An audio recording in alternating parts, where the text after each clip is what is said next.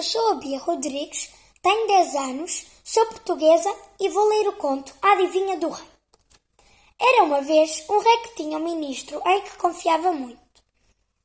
Mas certa altura deu-lhe para embirrar com o homem e resolveu arranjar maneira de acabar com ele. Mandou chamar o ministro e disse-lhe: Deixei de confiar em ti e por isso tenho de te mandar matar.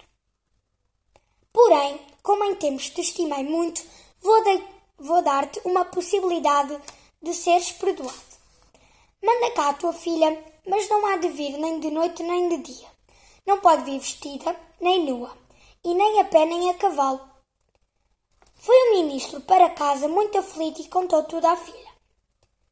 A menina, que era esperta, disse para o pai: Não se apoquente, meu pai. Já percebi o pensamento do rei. Ele vai dar-lhe perdão. No dia seguinte, a menina chegou ao palácio ao lusco-fusco, quando, quando não era nem de dia nem de noite.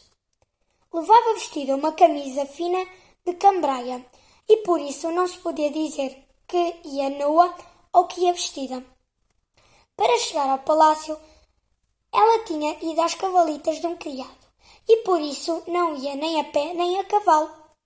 O rei admirou muito a esperteza da menina e deu perdão ao ministro, dizendo que voltava a ter confiança nele, porque o homem com uma filha tão esperta era pessoa de grandes capacidades.